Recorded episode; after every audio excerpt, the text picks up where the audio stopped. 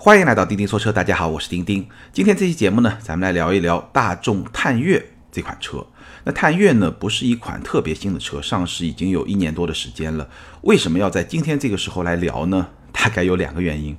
第一个呢，这款车真的是相当相当的火，因为有好几位听友都在后台向我询问。哎，探岳这款车值不值得买？或者说探岳和途观 L 两款车怎么来选？或者说探岳和 CRV 两款车怎么来选？反正这款车最近这段时间被问到的频率相当的高。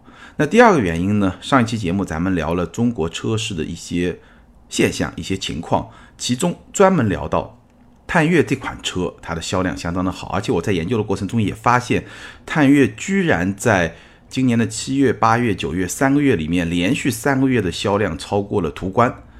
比如说，九月份探岳的销量是两万两千零九十三辆，而途观是一万九千五百零一辆。那这就是一个现象级的 这么一个现象了，对吧？因为我们知道途观在中国汽车市场这么一个地位，包括说它在大众 SUV 家族里的这么一个地位，那是非常非常高的，几乎是不可撼动的。但探岳仅仅上市一年多的这么一款 SUV，而且两款车呢基本上是同级别，可能定位稍微有些差异，我们待会儿去说。居然它的销量就超过了途观，所以也引起了我非常大的一个关注。因为说实在话，在我自己生活的上海，其实我在马路上看到途观 L 是非常多的，但探岳看到的比较少，可能是一些地域的关系。但它的整个市场上的销量居然在连续三个月里面反超，所以这个我觉得也是一个非常值得去研究一下的现象。那有了这两个问题之后呢，我就不久之前我专门想办法找来一辆探岳。亲自试驾了一下，然后呢，又仔细的研究一下它跟途观 L 一些配置啊、性价比啊各种情况。那今天呢，跟大家好好来聊一聊探岳这款车，大概聊三个问题。第一呢，跟大家分享一下我试驾探岳的这个试驾的感受，这款车到底开起来怎么样，整体的感觉怎么样，产品力怎么样。那第二个问题呢，咱们来聊一聊探岳和途观 L 这两款车应该算是同一个级别，定位稍微有些差别的车型。如果要二选一，怎么来选？那第三个问题呢？咱们来分析，稍微延展的聊一聊，探岳的销量超过了途观，对于大众来说，对于整个中国汽车市场来说，这意味着什么？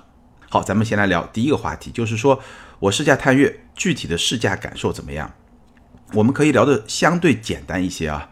首先呢，一个非常直观的印象就是探岳是属于一个比较典型的卖得好的大众车，卖得好的大众车呢，都有一个特点，就是常常会是一个木桶车型。什么叫木桶车型呢？就是说这款车啊，它整个的产品力比较的平衡，没有特别明显的弱点，也没有特别明显的短板。那这样的大众车，如果性价比还不错，再加上大众这么一个品牌的加持，那基本上在市场上就会卖的比较好。比如说我们看到轿车，像朗逸啊、宝来啊、速腾啊，对吧？这些车，包括 SUV 里面的途观啊，包括探岳啊，包括途岳啊、探歌啊，其实都是属于这种类型，就是一个比较典型的木桶的车型。好，我们稍微展开来说一说。从外观的角度来说呢，探岳呢，我觉得整体上它是比较的厚重，但是呢又有一点点运动的味道。它其实跟途观 L 的差别还是相当明显的。什么叫厚重呢？探岳这款车它的车头明显会比途观 L 更高。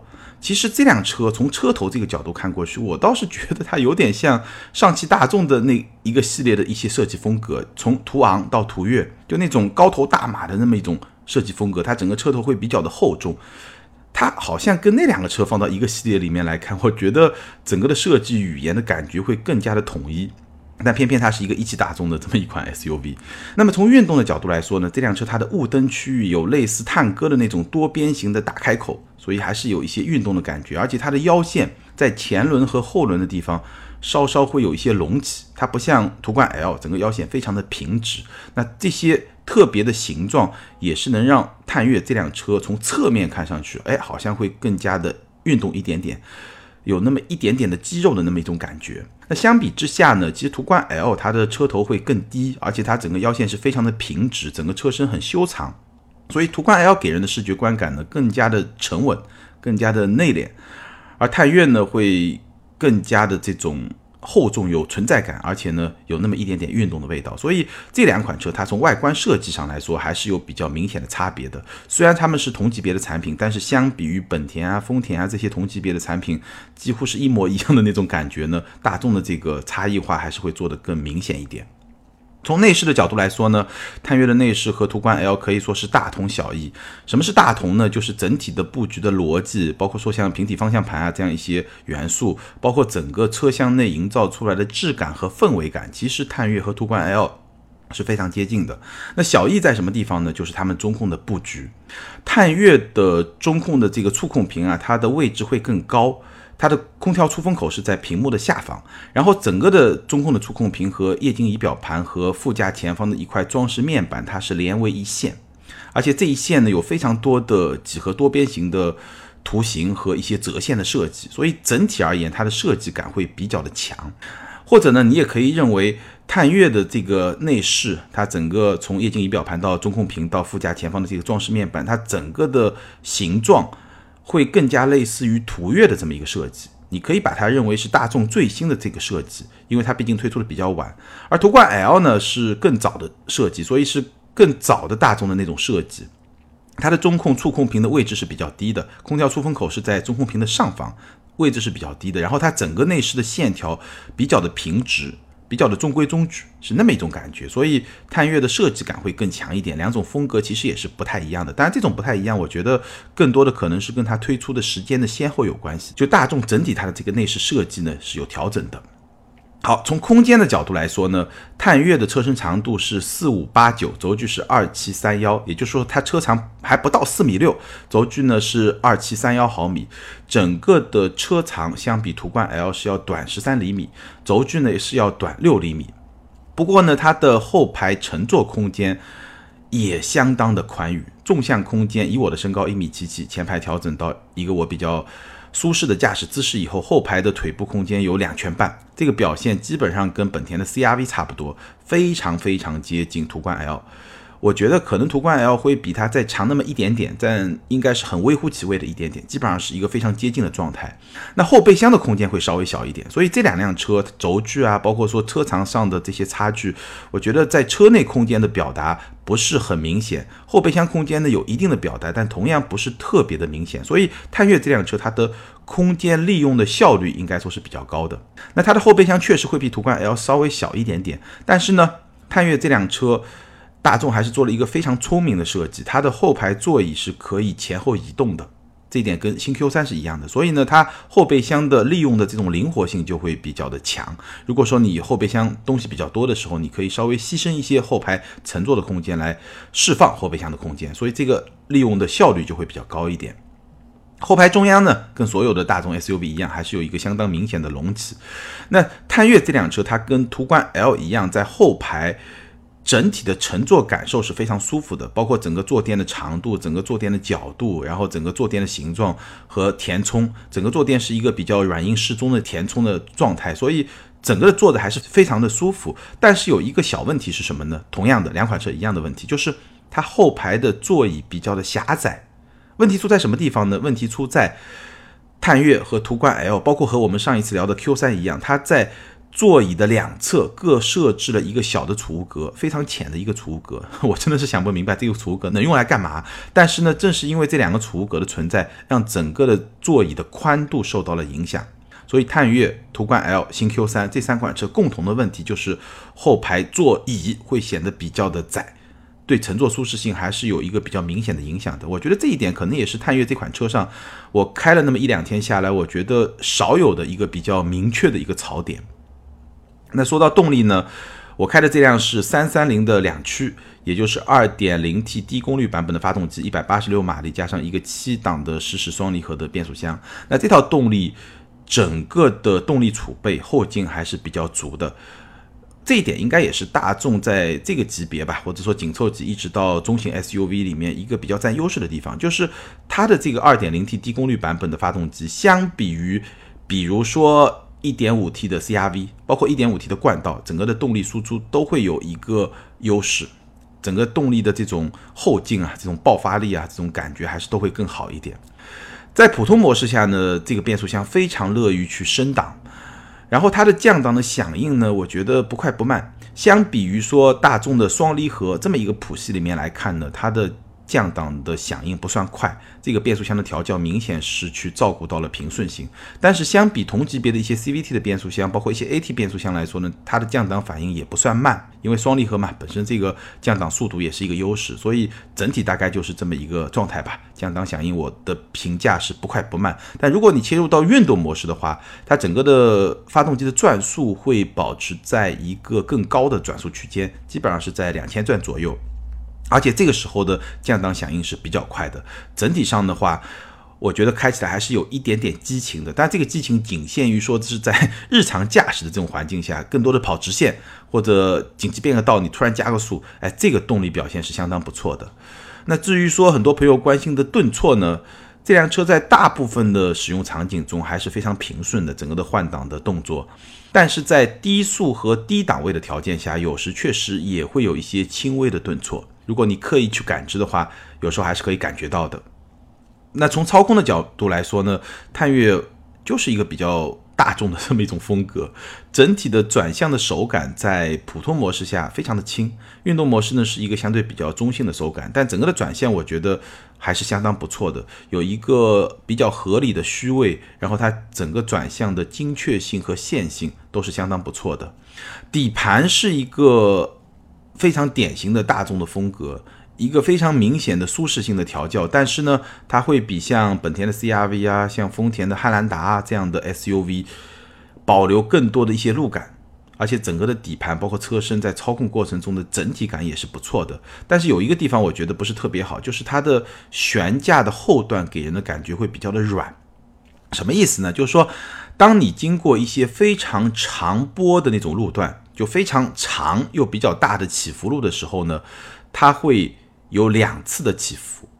通常情况下，我们经过这种长波的起伏路的时候呢，如果是一个操控还不错的轿车，比如说像宝马三系啊、像福克斯啊、包括像雷凌啊这样的轿车的话，基本上就一个起伏，哎，就把这个长波的这个波动给过滤掉了。那如果是像汉兰达和锐界这样的 SUV 呢，我试过，基本上会有一个半的起伏，你可以这么去说，它。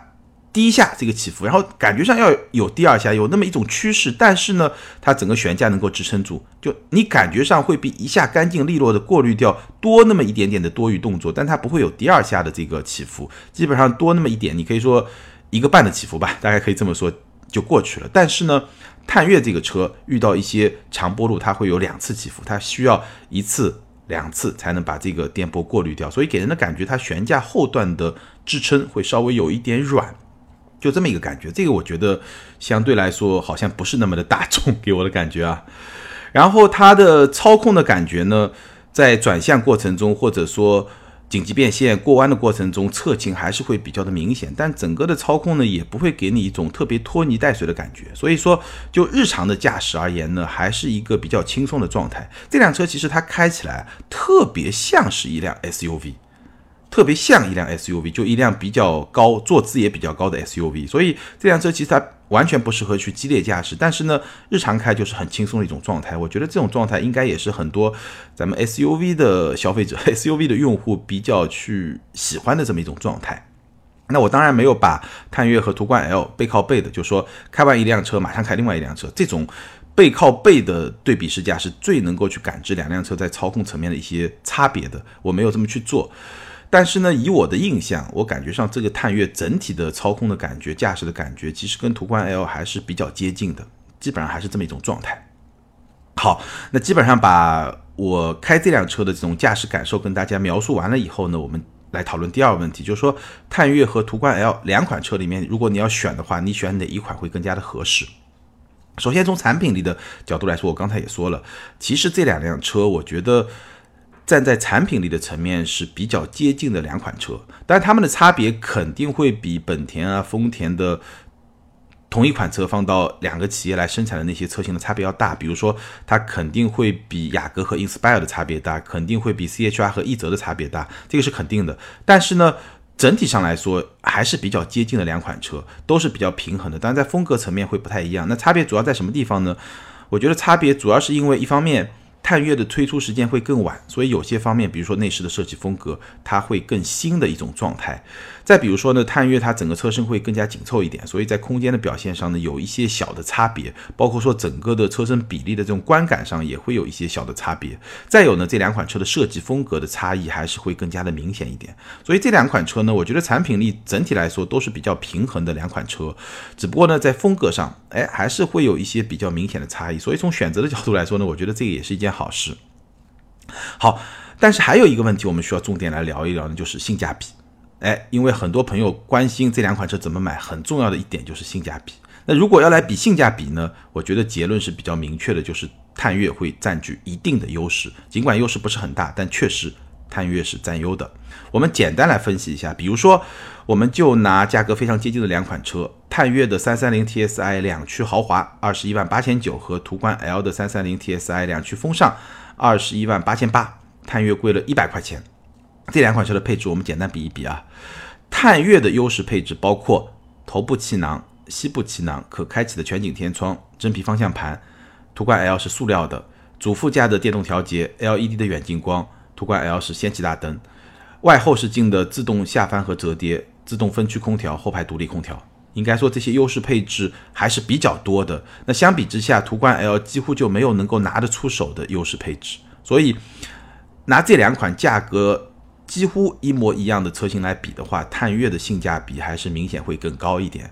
那我也就不再具体的多比不同配置的车型了。整体可以给大家一个结论：同等的配置或者说比较接近的配置，途观 L 会比探岳大概要贵一到两万块钱，一万多吧，大概是这么一个水平。而某些配置，比如说 LED 的大灯，比如说十点三英寸的全液晶仪表，那价格的差距会更大。你在途观 L 上需要付出的这个代价会更高一点。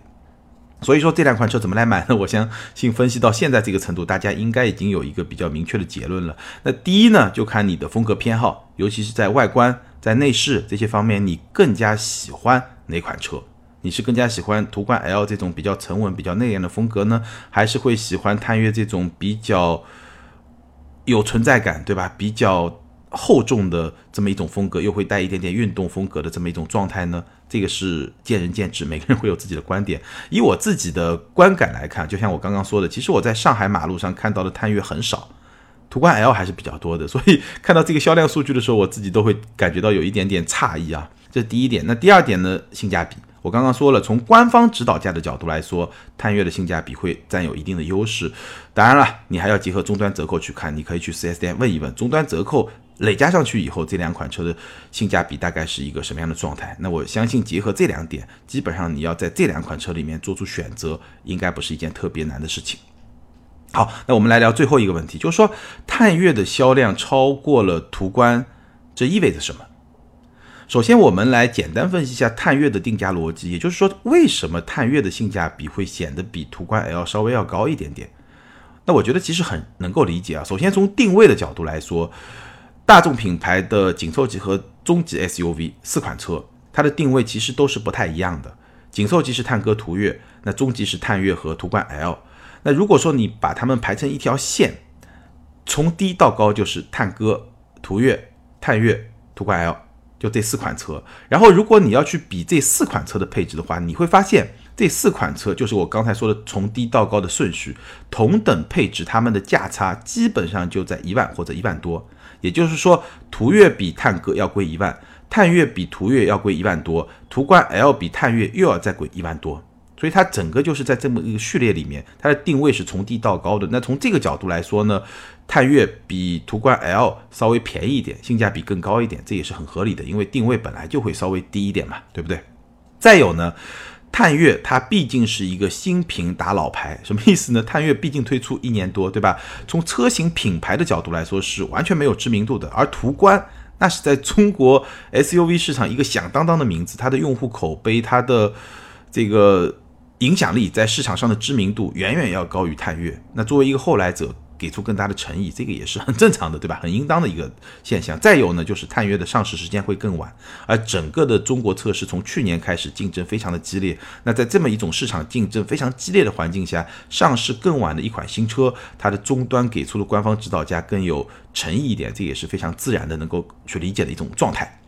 好。那我们分析完了探岳的定价逻辑以后，我们进一步来看一看整个大众品牌的定价策略现在是一个什么样的状态，然后再结合探岳来看，可以发现一些非常有意思的现象。大众车现在在市场上的价格，大家的第一印象是什么？没错，就是贵嘛，大众就是贵嘛，对吧？就是有情怀、有信仰，所以贵嘛。所以你能够看到在市场上的一个现象是什么呢？就是大众品牌的车。尤其是这些走量的车型，销量比较好的车型，它的定价普遍会比合资品牌，包括一线合资品牌，像丰田啊、本田啊这些同级别的车型定价是要更高一点点的。但是与此同时呢，你又会发现他们的终端折扣也会比丰田啊、本田啊这些同级别，尤其是卖的比较好的那些车型要来的更大的。所以如果说我们把这个现象再分析一下，再分解一下，那大概可以说是这么几个。因素来组成的。第一，大众的走量车型，它有比较高的指导价，它有比较高的性价比，同时它在终端有比较大的折扣。我一个一个给大家解释啊，有比较高的价格，这个大家就毫无争议，对吧？就非常的认可，因为这是跟大众品牌的定位，跟大众品牌在中国市场的这么一个品牌地位来匹配的，而且。大家也确实可以感知到，这个没有疑问。那比较高的性价比呢？这一点可能有些朋友可能就不是特别的同意了。但是呢，你去看大众的走量车型，它确实有相对不错的产品力，有相对不错的配置，相比于它的价格来说。那这一点呢，你可以在比如说汽车之家，你把车型对比这个网页打开，然后把同级别、同价位差不多的这么一些车型拉出来看一看，大众和一线。合资品牌来比，其实它的配置和性价比都是不低的。这一点我在咱们节目里面聊探歌和途岳时详细的分析过。那探岳你也可以拿去跟比如说 CRV 你去比，其实它在同等价位的配置，它的性价比其实是不低的。所以我在聊探歌和途岳的时候，针对他们的官方指导价给出的结论，经过一番详细的对比之后，我当时给出的结论是什么呢？就是。大众的这个车，探歌也好，途岳也好，包括我们今天说的探岳也好，它的定价肯定是贵，但没有贵的很离谱。我打个比方，像什么呢？就像你在大商场里面的西北莜面村，对吧？它的定价区间肯定是比你路边的随便一个西北菜市要更贵的。但是呢，你说它的性价比较低吗？可能也不一定。结合到它的使用的食材，对吧？结合到它。给你的口味结合到它就餐的环境，整体来说呢，你觉得它虽然贵，但是它的性价比也是比较高的。我觉得大众的车型大概就是这么一种状态。当然了，这个也是符合大众的现在品牌的这个地位。有些品牌可能它也就进不了那个大商场，对吧？它也就卖不到这么一个比较高的价格区间。所以大众的产品呢，它整个的定价区间会比较高，绝对的价格会比较高。但是呢，与此同时，它也会给你一个相对还不错的配置，或者说相对还不错的这么一个产品力。所以呢，就是一个价格比较高、性价比也比较高的这么一个状态。再有一点呢，它的折扣也是比较大的。所以在终端呢。因为有一个相对比较大的折扣以后，最后会出现一个相对还比较实惠的这么一个成交价。所以你去看这些比较走量的车型，其实大众产品在终端的实际的成交价可能跟本田啊、丰田啊差不多，有些产品可能甚至要更便宜一点。所以基本上就是这么一个格局：比较高的价格，比较高的性价比，再加上一个比较高的折扣。那这个三点构成了大众的定价策略。今天在中国市场上的定价策略。其实它是比较符合大众目前的品牌地位的，什么意思呢？就是说消费者还是可以接受，或者说相当多的消费者还是可以接受大众可以卖的比较贵，但是与此同时，他们也要求大众的车型要有比较高的性价比。比较高的价格，比较高的性价比之后，再叠加上一个比较高的折扣，那最终才会实现一个让消费者能够相对比较满意的性价比。那这就是我刚才说的，在大商场里面的西北莜面村，你的价格可以比路边店更贵，但是呢，你要能够物有所值，能够提供同样的性价比。那换个角度呢，其实以我的观察啊，非常多的消费者也是非常乐意看到大众给出一个相对比较高的定价的。为什么呢？因为还是想占便宜嘛，对吧？咱们这个双十一马上到了，很多商家就是这么一个套路嘛。我随便给你打个比方吧，比如说你一辆车，对吧？最终一辆 SUV 最终的成交价是二十万，那么你是希望它的官价是二十五万呢，还是官价是二十二万呢？你肯定希望官价是二十五万。我打了八折，我觉得这个。占了便宜嘛，对吧？如果官价是一个二十二万，我只打了九折，我就觉得这个价格没到位嘛。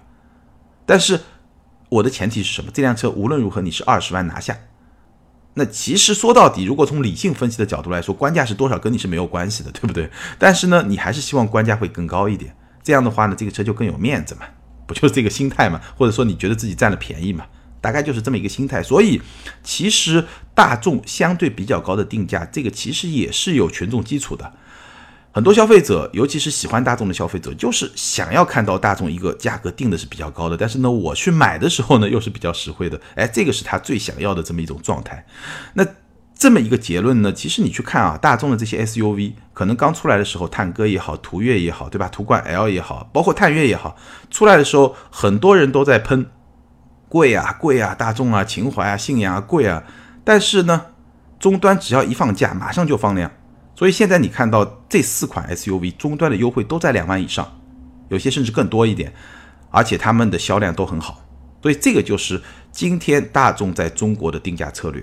那探岳的销量超过了途观，这一点意味着什么呢？我觉得大概有这么几层意思，我能够看到。第一呢，大众的 SUV 策略还是相当成功的。当然，你一定会看到探岳抢了一部分途观 L 的地盘，抢了一部分途观 L 的市场，这个没有问题。但是你如果整体去看，探岳加上途观 L 这两款车在合资品牌的中型 SUV 里面的销量占比，它加起来，它还是抢了很多别人的地盘。那这个就说明大众 SUV 策略确实还是比较成功的。上一期节目我们也聊到过。第二呢？探岳这款车，它还是延续了大众的定价策略，但与此同时呢，它也顺应了市场的趋势。市场的趋势是什么呢？就是整个的价格中枢在下滑。这个我说过好几次了。那我相信呢，随着探岳的销量短暂的超越了途观 L 之后，上汽大众一定会反击，因为途观对于上汽大众来说太重要太重要了，很难接受说探岳的销量超过途观的销量，这个是非常非常难接受的。所以我相信途观 L 的终端折扣会放大。那如果说咱们的听友里面有对这两款车感兴趣的朋友，你可以关注接下来的三个月，途观 L 和探岳在终端的竞争会非常非常的激烈，这个是一定会发生的。好，第三呢，就是说在激烈的竞争下，我们确实也可以看到大众品牌的溢价能力是在慢慢的下滑的。当然，这个也是相对而言，因为这两年确实我们一直在说，像丰田啊、本田啊，他们的竞争力在提升。那相比之下呢，大众的溢价能力，这个品牌溢价能力确实是在下滑的。比如说途观 L，途观 L 的品牌溢价能力现在就受到了探岳的挑战，而探岳是一款显然性价比更高的大众车型，所以说明整个大众品牌相比于品牌影响力、品牌溢价力而言，它会越来越多的需要去依靠产品力和性价比来打市场。这个也是大众品牌今天在中国市场面临的这么一个新的处境和新的环境。好，关于大众探岳、途观 L 以及大众的定价策略，咱们今天就聊到这儿。关于这些话题，你有什么样的看法？或者说你自己就是探岳或者途观 L 的车主，有什么样的用车的实际的体验？欢迎在评论区留言，和更多的听友和钉钉进行分享。还是那句老话，留言和评论永远都是对主播最大的支持。另外呢，做一个预告，其实我之前也预告过，近期我在筹备一个选车的话题，关于。三十万以内或者三十万左右豪华品牌的紧凑级的 SUV，这么一个话题。那如果说你对这个级别的车型比较感兴趣，又有一些问题呢，欢迎你在评论区写下你的问题，我会尽量在节目里面去回应你的问题。今天的听友互动呢会暂停一期，因为这个礼拜我一直在出差，所以这期节目呢是我上周末提前录制的。那上期节目的听友留言和这期节目的听友留言，我们会在下一期节目统一来跟大家进行互动。好，更多精彩内容，欢迎关注我们的微信订阅号“钉钉说车”，在那里你可以看到我们的视频节目。你也可以通过新浪微博钉钉说车钉钉来跟我进行互动。好，感谢大家的支持和陪伴，咱们今天就聊到这儿，下周接着聊，拜拜。